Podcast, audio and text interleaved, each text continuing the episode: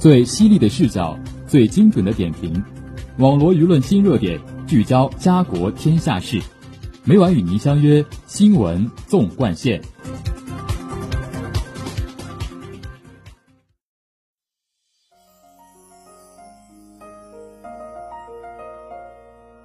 新闻每天发生，视角各有不同。欢迎收听今天的新闻纵贯线，与我一同聊新闻，说天下。我是今天的主播丁可，今天就由我为大家带来最新鲜的影音文学板块。下面请听第一条资讯：新华瑞思揽书指数榜单以中央级图书出版单位为切入点，基于新华瑞思千亿数据资源池，对各出版单位，包括微博、微信、抖音、头条在内的国内社交媒体平台进行传播数据追踪，并通过瑞思加权重对主要数据指标进行加权计算。综合得出新华瑞思揽书指数，为内容出版机构提供信息参考。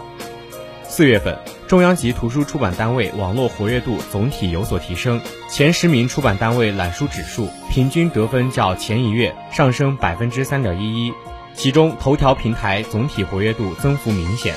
前十名出版单位头条平台琢磨指数平均值较前一月提升百分之三点九七，是带动总指数回升的主要因素。同时，微信平台总体活跃度也有小幅提升，前十名出版单位微信平台琢磨指数平均得分较前一月增长百分之一点零一。此外，抖音和微博平台总体活跃度保持平稳，前十名出版单位抖音和微博琢磨指数平均涨跌幅均保持在百分之二以内。本月，从各出版单位看。商务印书馆、人民文学出版社和机械工业出版社在揽书指数方面分别位列前三名，指数得分较上月分别提升百分之四点四九、百分之三点七九和百分之六点一二，在扩大传播影响力方面保持强劲势头。其中，商务印书馆本月在微博和头条平台表现突出，两平台琢磨指数分别增长百分之五点一二和百分之五点四三，带动揽书指数排名第一。人民文学出版社本月在微博平台发力，微博琢磨指数较上月增长百分之十点三一，推动揽书指数提升，并保持在出版单位中的第二位。机械工业出版社抖音平台琢磨指数较前一月有所提升，凭借其在短视频平台的突出表现，推升揽书指数环比增长百分之六点一二，排名第三。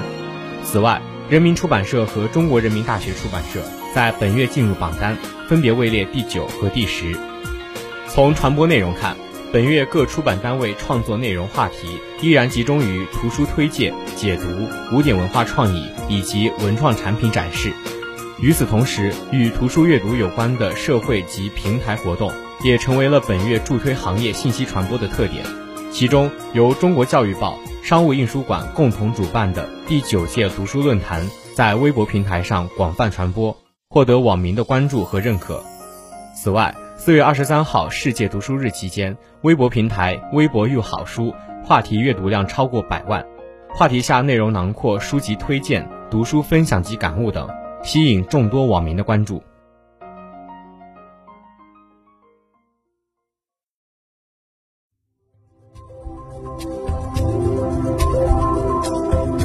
您现在收听的是新闻。纵贯线。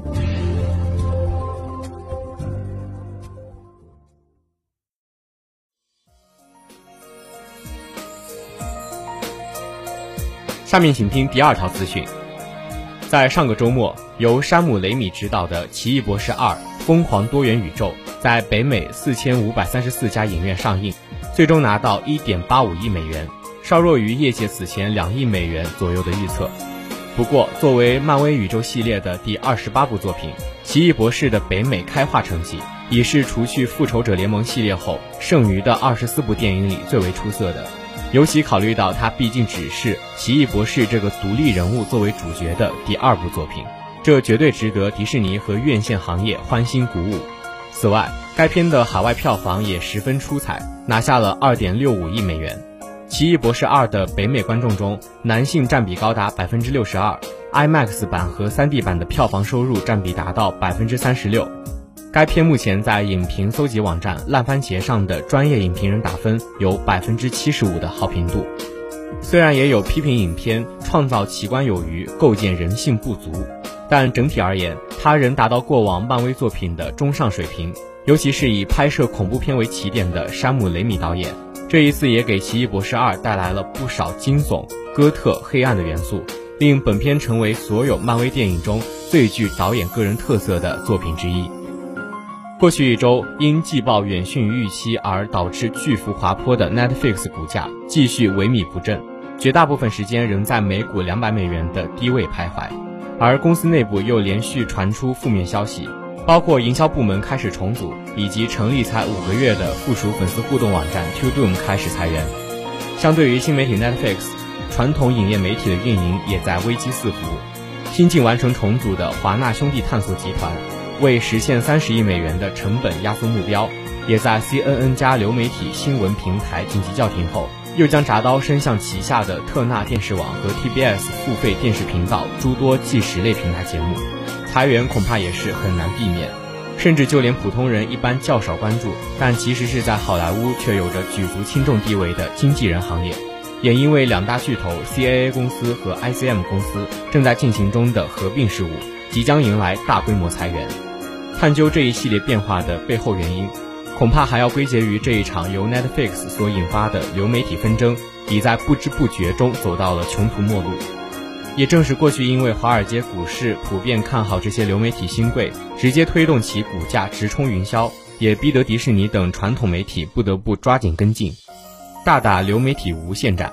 但时至今日，也因为华尔街不再看好如此无休无止的烧钱战，担心 Netflix 每年投入在内容制作上的几十亿美元，恐怕很难收获应有的回报，直接导致整个好莱坞影视产业上下游都开始要考虑压缩成本。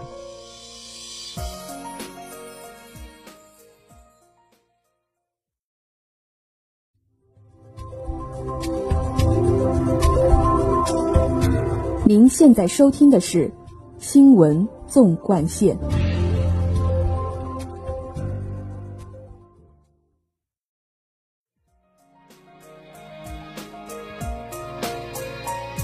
下面请听第三条资讯：中国影坛的百年人瑞、人民艺术家秦怡九号逝世。在八十余载艺术生涯中，她活得美丽而优雅，坚毅而执着。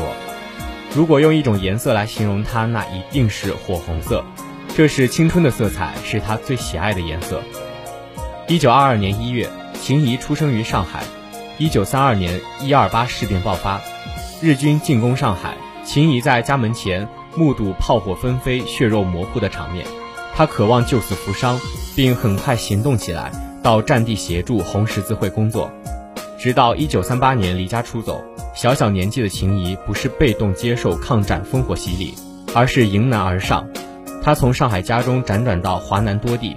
后来抵达大后方重庆，以实际行动支持抗战。在重庆条件异常艰苦，他很快加入到由中国共产党领导的左翼文艺工作中。他主要参与话剧演出，偶尔参演电影，从不计较角色定位。就这样练就了表演的基本功，与白杨、舒秀文、张瑞芳。并称抗战时期重庆话剧界的四大名旦，《铁道游击队》里身手不凡的方林嫂，《女篮五号》里饱受苦难却依旧坚强的林杰，《青春之歌》里大义凛然的革命者林红，《磨牙歹》中勇敢成长的少数民族医生。新中国成立后，秦怡主要活跃在荧屏上，先后拍摄了数十部影片及电视剧，塑造了众多栩栩如生的艺术形象。令人印象深刻的有《农家乐》《铁道游击队》《女篮五号》《青春之歌》《摩崖歹》《海外世子》《上海屋檐下》等。一九五九年五月二十号，我入了党。入党后接到的第一个角色，正是扮演一名视死如归的女共产党员。电影《青春之歌》中的林红，秦怡生前这样回忆：秦怡辞世的消息传来，影坛痛惜，人们纷纷追忆。晚年的秦怡依旧情系荧幕。从未停下脚步，他说：“活到老，学到老，学无止境。”他每天坚持读报、看书，抽空还动笔编写剧本。九十多岁的他坚持登上青藏高原，拍摄自编自演的电影《青海湖畔》。与他配戏的演员童瑞欣，与他配戏的演员童瑞欣回忆：“老人家一心想演戏，他就是为电影而生的。作为德高望重的老艺术家。”他心里不仅装着电影，装着小家，更装着大家，装着人民。五月的鲜花开遍了原野，鲜花掩盖着志士的鲜血。这首歌曲回响在六十多年前秦怡出演的电影《青春之歌》中，又是一个五月，又是一个鲜花盛开的时节。他用生命与热爱咏唱永远的青春之歌。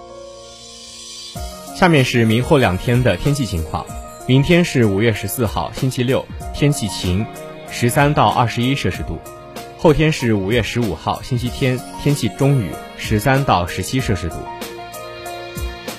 网罗新闻热点，评述潮流事件。以上是今天新闻纵贯线的全部内容，感谢收听，也欢迎您收听本台其他时间段的节目。再见。